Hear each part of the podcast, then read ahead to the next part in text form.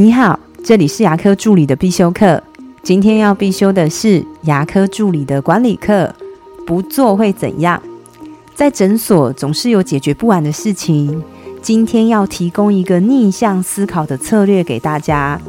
在过去，我会告诉大家这么做是为了诊所更好，而现在我还会加上这件事情不做会怎样？这样的逆向思考，可以在我们人力、物力、时间都有限的情况下，筛选出工作的顺序。也可以更容易让大家理解这件事情的重要性。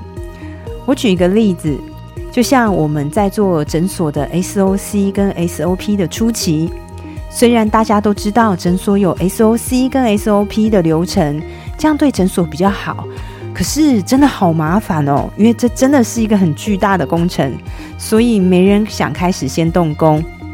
可是我们换一种方法来思考。我问一下大家，如果我们诊所没有 SOC 跟没有 SOP，那会怎样？大家就开始想了，哇，那这样子大家就会很难带新人，因为每一个人做事的方法都不一样，大家就会照自己的喜好或是经验来做事，也会造成管理上的很困难。即便做 SOC 跟 SOP 是真的很麻烦。但大家还是逐步把这些流程慢慢建构起来，从一开始的一百多页到现在的两百多页，也没有人会嫌麻烦，反而会主动说：“艾玛，我想把什么什么流程再加进我们的 SOC 里。”下次开会的时候，大家也可以试试看，从这么做会让诊所更好，变成不做这件事情，诊所会怎么样？或许大家会有不同的收获哦。我的分享就到这边。如果觉得今天的内容对你有帮助的话，请帮我下载下来或分享出去，让更多人听得到。